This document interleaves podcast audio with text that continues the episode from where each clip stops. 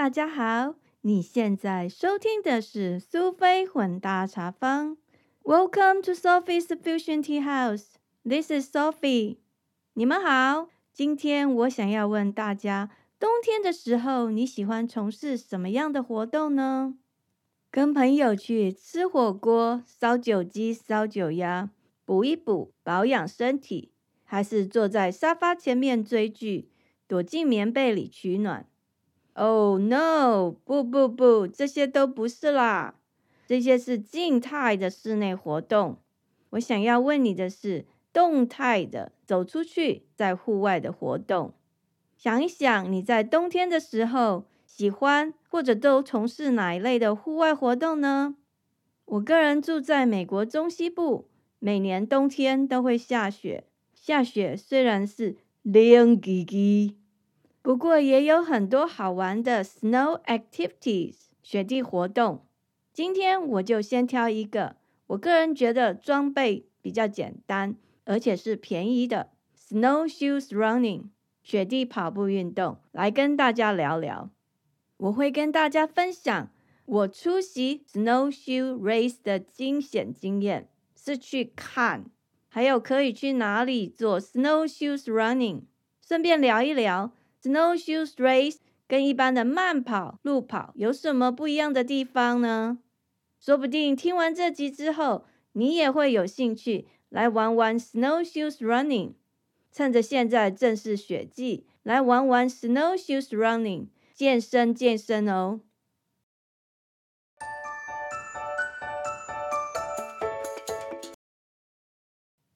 在我们开始今天的主题之前，还是依照惯例，先来听一下听众的留言。第九集我们聊的是 embarrassing Asian flush, Asian glow in a wedding reception。喝喜酒满脸通红，急煞美国人，差点送急诊。还没有听过第九集的人，记得赶快点进去听听看。这一集有很多听众回馈，很多人说。是第一次听到 Asian Blush, Asian Glow 亚洲红脸症，都不知道亚洲人还有这种镜头，自己也有这样的问题。原来喝酒脸会红不是刚好。当然，如果你想要更精准的确认自己是不是有 Asian Blush，你可以到医院做基因检测，这是最精确的科学方法。另外有一个听众分享语音留言，他提到 Asian flush 发作的经过，其实还蛮危险的。让我们来听听他的故事。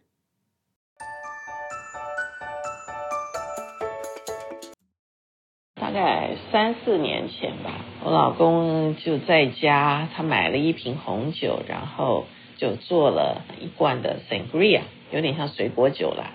普通人都几乎可以当果汁喝的调味酒。他向来觉得我又不喝酒很无趣，他做的东西又不给他捧场，所以呢，那天我就很给他捧场，就给他喝了两小杯下去。刚开始喝了几口以后，就看到我全身通红，这是我很常有的现象，全身通红，全身发热，烫的不得了。但是。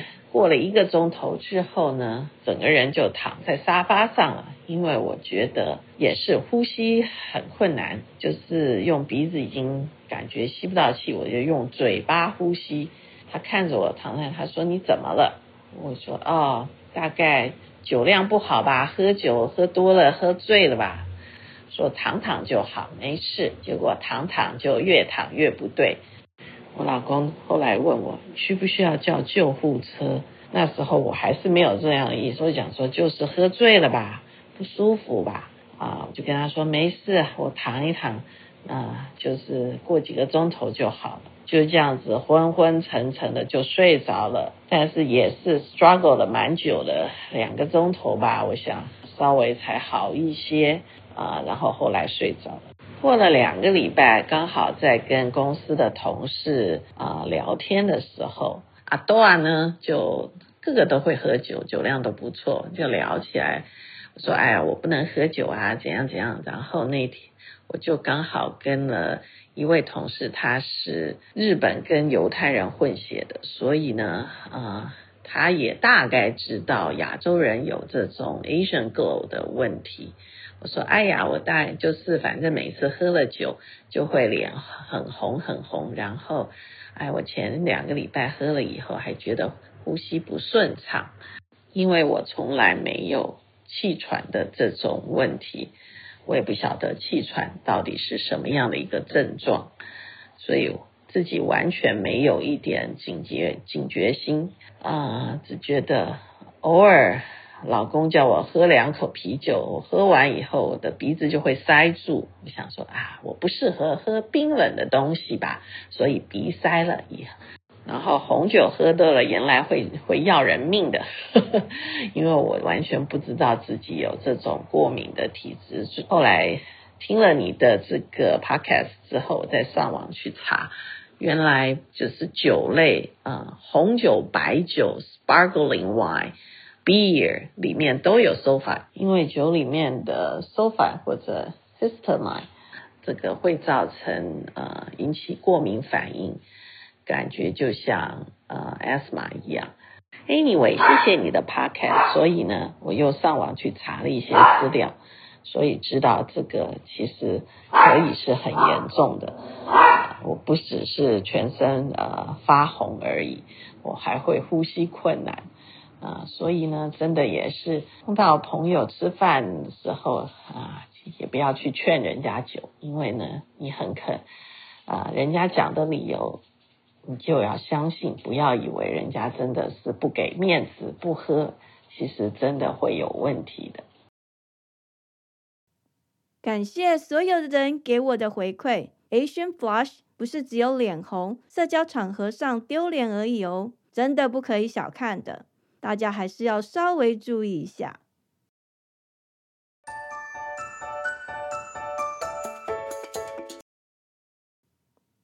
首先，我要跟大家聊一个 snowshoe race 的故事。你知道吗？下雪天，天气千变万化，常常会有很多状况跟意外。参加 snowshoe race 这种户外活动，常常要带着以不变应万变的沉着心态跟态度，来面对各种瞬息万变的状况。举例来说，你有可能遇到暴风雪，活动随时可能会取消，或者是雪下的太少，雪况不够好，也有可能会需要加上人造雪，这样才跑得起来。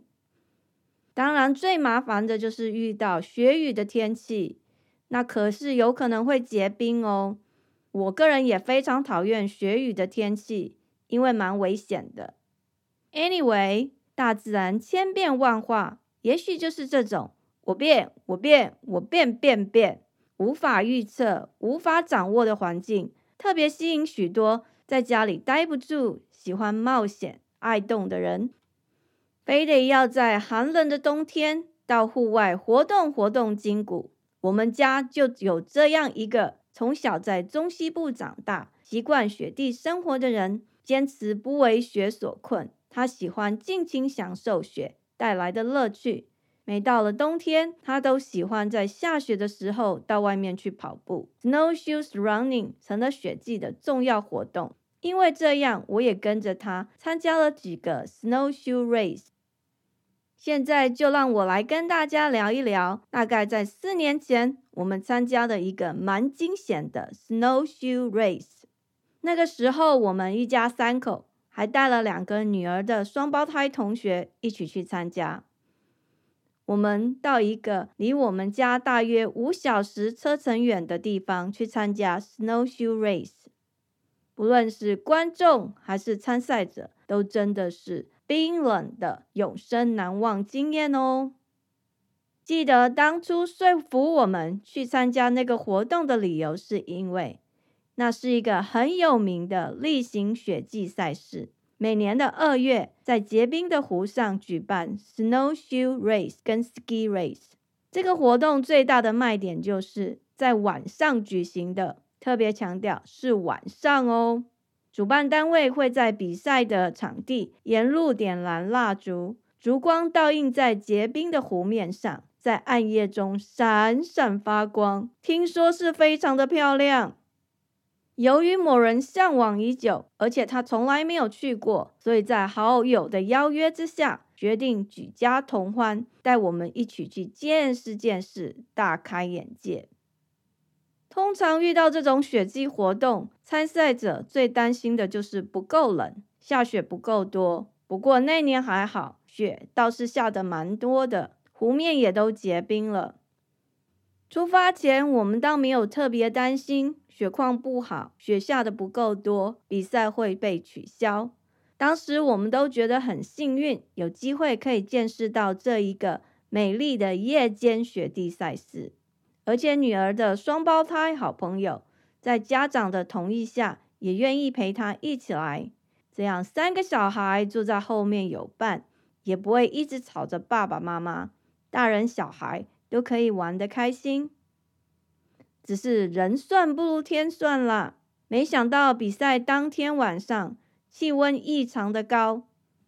我所谓的气温异常的高，是指超越华氏三十二度冰点以上。这个时候冰雪会融化，也因为这样的关系，那个比赛场地的湖面的冰正在融化，到处都是积水。比赛开始之前。蛮多参赛者都犹豫不决，他们很挣扎，究竟是否该下场参加比赛。不过绝大多数的人还是本着运动家的精神，心里想：既然报名了，就应该勇往直前参加比赛。虽然我只是去当啦啦队的，经常参加一些户外活动，看到美国人各种奇奇怪怪的穿着，我也就见怪不怪了。通常这些户外的赛事会有很多人精心打扮，有些人会穿得像卡通人物的造型，有些人会穿一些比较流行的或者一些电影人物，还有人他会在身上挂带一些奇奇怪怪，总之很吸睛的装饰品，千奇百怪，什么样的人都有。不过那一天很特别，印象非常深刻的是。居然看到一个穿吊嘎的背心的女生去参加 snowshoe race。虽然跑步会热，不过在冬天的时候穿的这么少，感觉还是有点太夸张了。那是一个年轻的辣妹，她手上还画了很多奇奇怪怪的图样。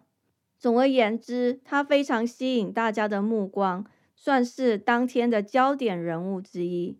不过后来，他还真的是遇到了一些状况，的确是众所瞩目的焦点。这个部分我待会会说。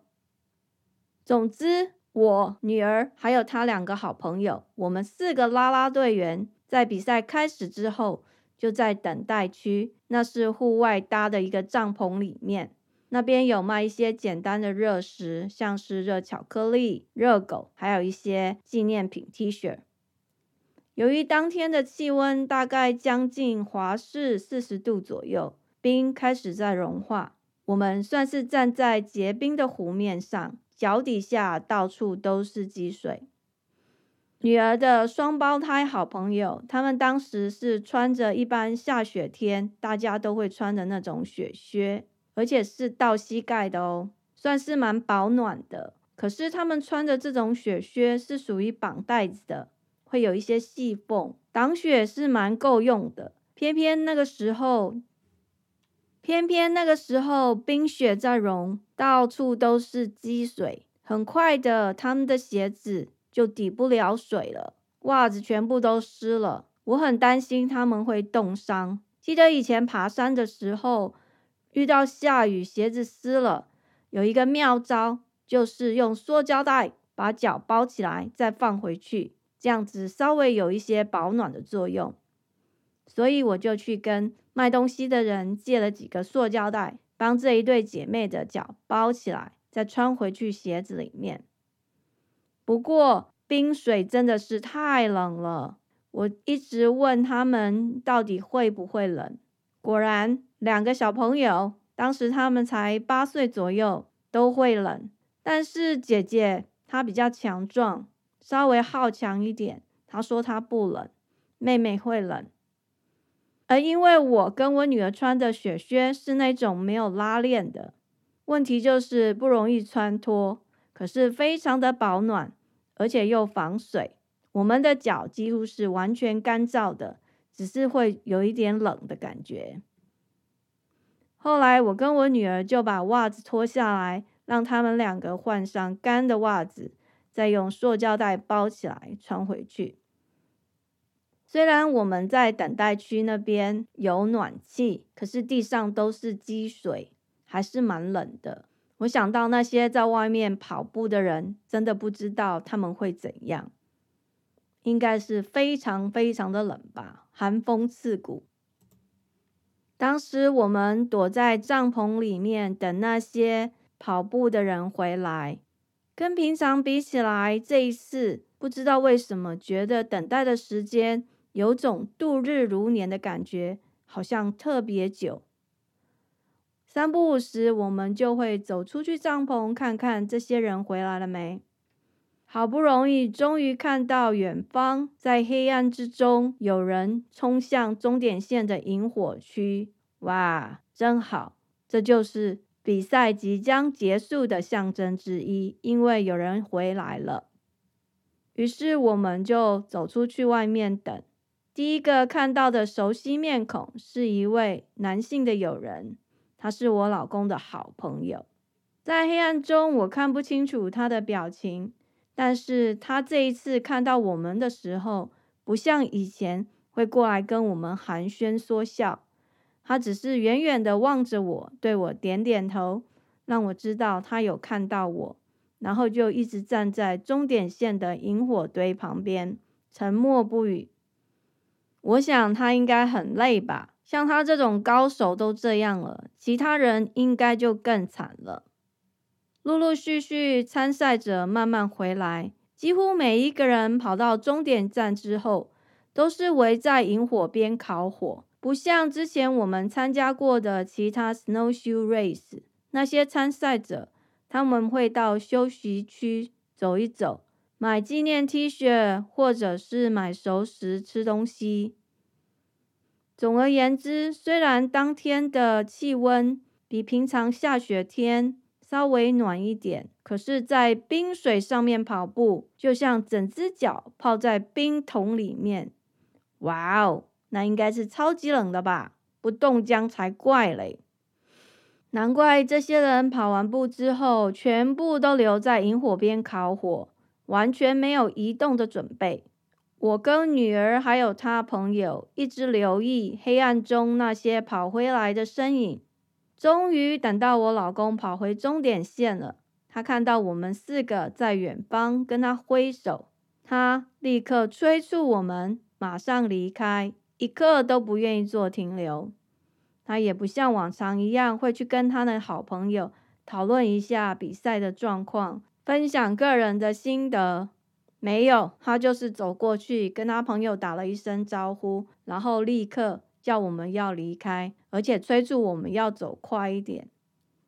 他当时很累，几乎说不太出什么话来。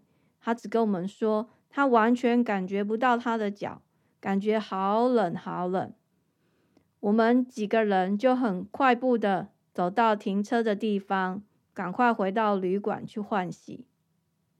通常我们出门旅行，选择住的地方。为了爱玩水的女儿，我们一定会选择有游泳池的地方。我顺便可以去泡一下 Jacuzzi。我老公平常是不泡 Jacuzzi 的，他不喜欢水。不过那一天的 Snowshoe Race，原本以为是在湖面闪烁烛光的浪漫之下跑步的场景，完全幻灭。现实的状况是一堆笑诶，在黑暗的冰水湖面上跑步，参赛者。就着忽明忽灭、几乎看不清楚的微弱烛光缓步前进。他回忆说：“沿路的蜡烛很多都被冰水熄灭了，照明的状况非常差，真的是前不见人，后不见影，只能用用真行的方式勉强自己一定要跑向前，因为就算你后悔不想跑了。”也看不清楚是从哪边跑过来的，从中间也找不到岔路可以中途离开，或者你想要跑回起跑点，也不知道那边有没有人留守，因为起跑点跟终点是在两个不同的地方，所以只能咬紧牙根继续向前行。同时又很怕湖面融化，可能跑着跑着，某一个地方因为太多人冲过去，爆出什么缺口，有可能随时掉到冰湖里面去的危险。Anyway，那一次的 snowshoe race 除了体力的考验，还有内心的挣扎，真的是一个非常难得、特殊的经验。很多人可以说是冒着生命的危险的人生体验。总而言之，那天实在太冷了，我老公几乎无法感觉到自己的脚，所以当天晚上他一反常态，居然主动说要去泡 Jacuzzi。哇哦，他真的有给冷到了啦！然后刚好前几天，我们又跟当年一起参加那一场 Snowshoe Race 的几个朋友聚会，大家聊到当时的情况，真的是觉得那真是一个。太 crazy，太疯狂，太危险的活动了。那次主办单位应该取消才对啊。现在讲这些都是事后诸葛啦。不过他们有提到，其实，在比赛当晚，沿途主办单位的人都有开着滑雪车来回在场地上面奔驰巡视。如果遇到需要的人，他们还是会救援帮忙。至于当天晚上，真的有人被送上救护车，其中有一个就是那个穿着吊嘎的辣妹，她可能因为穿的太少了，所以被冻伤了。先生跟他的朋友都提到，那一次参加之后，几乎有好几天，他们觉得还是一直都很冷，好感觉不到自己的脚，就是一种冷到谷底，真正是冷叽叽哦。从这个 snowshoe race，我学到的教训有以下两点：第一个，雪靴不要买绑带子的，绑带子的雪靴一般下雪是 OK，可是遇到水就破功了，防水力不够强。那我的老公他的感想是，运动精神很重要，但是千万不要逞强哦，遇到危险的时候还是应该审慎评估，退赛也没关系啦。也许因为他现在年纪比较大了，所以他的感想就是留得青山在，保命比较重要。将来有机会再继续参加不同的活动，总算有想开了，还不错。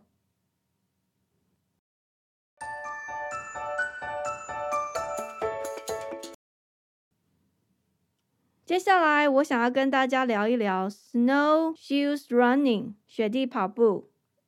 我想要聊这个，因为我觉得这应该算是，嗯，snow activity 里面的装备比较简单，然后器材价格比较便宜，算是亲民价格的一个雪地活动。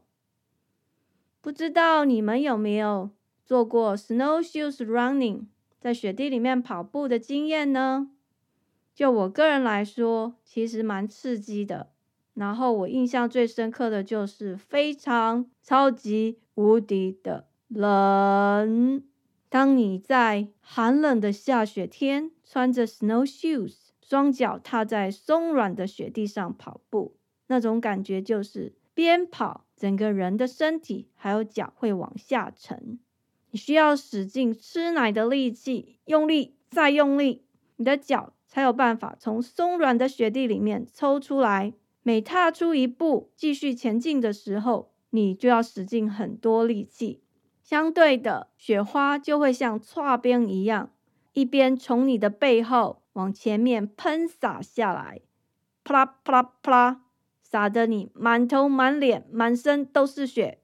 这个时候，就算你在外面跑步，天空是飘着细细绵绵的雪，你也不会太在意，因为那就好比你在包水饺的时候。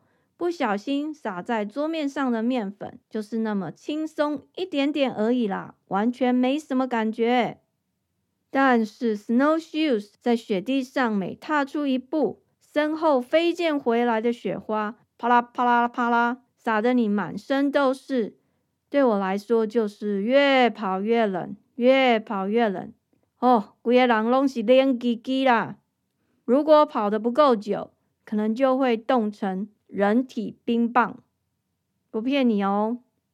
如果这样形容你无法想象的话，麻烦你稍微用一下你的想象力，想象在某个下雨天没有穿雨衣的日子，你骑着后轮的挡泥板坏掉的脚踏车上路。你边骑脚踏车，水花就不断的随着轮胎的回转，带动地心引力，不停的飞溅到你背后。没错，就是那种感觉，泼你一盆冷水。相信这样你就懂了。我个人觉得 snowshoes running 一点都不好玩，但是人各有所好，有些人就是蛮喜欢的。其实有可能是因为像我这种人太迷你了。个子太小，每跨出一步，snowshoes 引发的后作用力带动了一堆雪花，都是从我的头上洒下来的，整个人瞬间爆冷。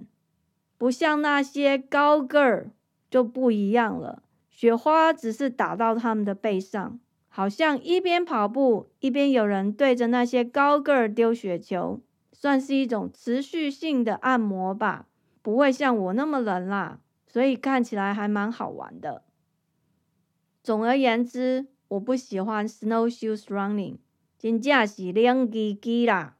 不过在老公盛情的邀约下，我真的试了好几次，但是就是太冷太冷了，所以我决定从此以后放弃了。虽然我不玩 snowshoes running，可是我老公参加的 snowshoe race，我都要跟着去当啦啦队。所以对这个活动稍有一定的认识，在这里我要跟大家承认一下，我是一个蛮烂的啦啦队员，基本上算是被开除的那种啦啦队员。讲到这个，其实就蛮丢脸的，可是也蛮好笑。怎么说嘞？因为每次去当啦啦队员的时候，由于天气实在太冷了，所以只要我老公他从那个起跑点。开始出发之后，我跟我女儿就会躲到车子里面去吹暖气，或者那个比赛场地附近有一些室内休息区，通常都是有暖气，然后我们就会到里面去闲晃，买热食吃啊，或者是看那些纪念品 T 恤。很不幸的，几乎每一次我老公跑回终点线 finish line 的时候，我们两个他都叫我们 Stevie Wonder。就跟瞎子一样，都没有看到他跑回来。所以呢，我有去跟没去也差不多啦，就是那种超级烂的啦啦队员，每次都错过，我们都不在 finish line，没有办法替他欢呼，让他非常的失望。不过前几天他参加了一场 snowshoe race，我可是很尽责的，从那个 star line 起跑点，然后又花了将近半个小时的时间。从 star line 走到 finish line 终点线，那因为 COVID nineteen 的关系，所以这一次没有休息区可以去闲晃。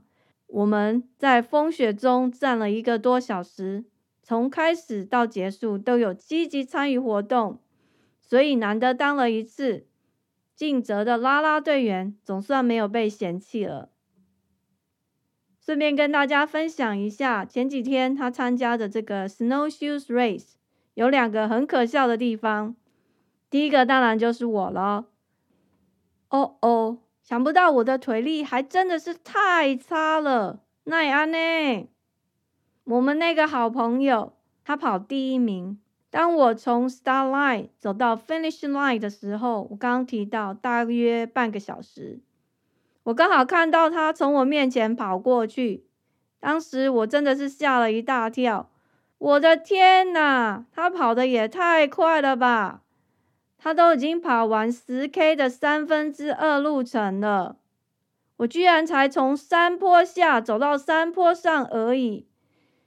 哎呀，我的腿力真的是太差了。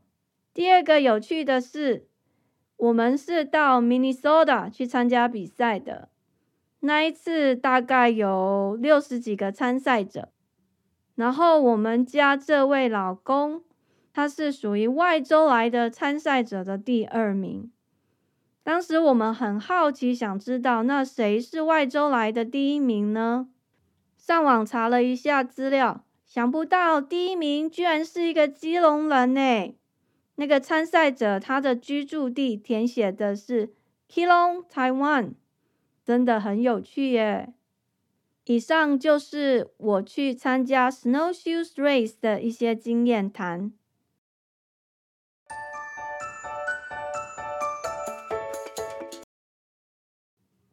现在让我跟大家一起来聊聊什么是 snowshoes running。其实用最简单的解释，就是在球鞋上再套上 snowshoes，在雪地里面跑步。那什么是 snowshoes 呢？snowshoes 有很多不同的中文翻译，有人翻译成雪掌、熊掌鞋、踏雪板、雪套。根据中文的字面意思，你大概就可以想象那是长得什么样的一种雪具。简单来说，snowshoes 它是一种雪具，它主要的功能就是帮助人体的重量分散在比较大的面积，让人在雪地上行走的时候不会整个人陷入雪地里面，这样子你才有办法在雪地里面跑来跑去。那 snowshoes 的种类跟材质，因为使用者的需要有一些不同，大致上可分为以下这几类，像是运动跑步、娱乐或者是登山。每一个人可以用自己的需要，还有他想要从事的活动来选购或是租赁 snowshoes。其实一般便宜的 snowshoes，美金几十块就有了，但是它会因为重量的不同。还有材质的不同，价格也会有一些差别。你想要穿起来比较轻的，那当然就会比较贵一点。如果你不介意很重，那十几块美金也有。一般在一些滑雪场地，他们都会有出租的 snowshoes，让一般人来租用。如果你想要做 snowshoes running 的时候，你还要记得以下这些事情。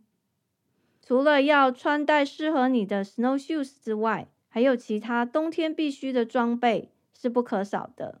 记得手套、帽子、衣服这些保暖衣物一定要，然后最好是能够穿那些快干的资料，这样子你才不会太容易生病。基本上，我认为 snowshoes running 为什么会是便宜又比较好玩的呢？因为比起 ski 要买一大堆器材装备，像是滑雪板、滑雪杖，还有滑雪靴、滑雪镜那些东西凑起来可是不少钱哦。所以我觉得，如果你有兴趣玩玩 snowshoes，还算是便宜的活动。以上就是大概所做的一个简单的简介。如果你有兴趣，可以到网络上去查更多的资讯。不知道你听完我的故事之后，还会不会有兴趣想玩玩 snowshoes 呢？接下来我再稍微跟大家解释一下 snowshoe race。其实 snowshoe race 跟大家熟悉的路跑、慢跑差不多，差别就是在冬天的雪地里面跑步，然后你要另外穿上 snowshoes。它的场地可能是一般的公园。或是结冰的湖面上，还有一些郊区的户外都可以。主要就是要看雪况，如果有下雪，你才有办法跑起来。那比赛的时候，其实也有分，像是全马、半马、十 K、五 K，甚至有小朋友玩的那个半英里的 snowshoes running。另外还有一些像是一百英里的终极运动，或者是一百 K，这种就是超级超人才有在做的啦。总而言之，如果你喜欢一些冬季的户外活动，又住在有下雪的地方，不妨试试看哦。我是因为长得太娇小玲珑，每次穿 snowshoes 在雪地里跑，都被雪喷得满身。凉叽叽，所以不爱。没试过的人，我建议你可以尝一尝，真的蛮好玩的。虽然天气寒冷，但是还是要出去户外活动活动筋骨。希望你有兴趣可以试试看，也可以跟我们分享你的经验。时间过得很快，我们的节目又到了尾声，感谢您的收听。苏菲混搭茶坊 （Sophie's Fusion Tea House），让我们活在当下，过着舒服自在的人生。你如果喜欢这个节目，请记得把苏菲混搭茶坊 （Sophie's Fusion Tea House） 分享给你的朋友。如果你有空，欢迎您花点时间写下你的留言，或者你觉得写字太麻烦，可以到 First Story 的语音信箱留言，给我一些回馈。感谢您，我们下次见，拜拜。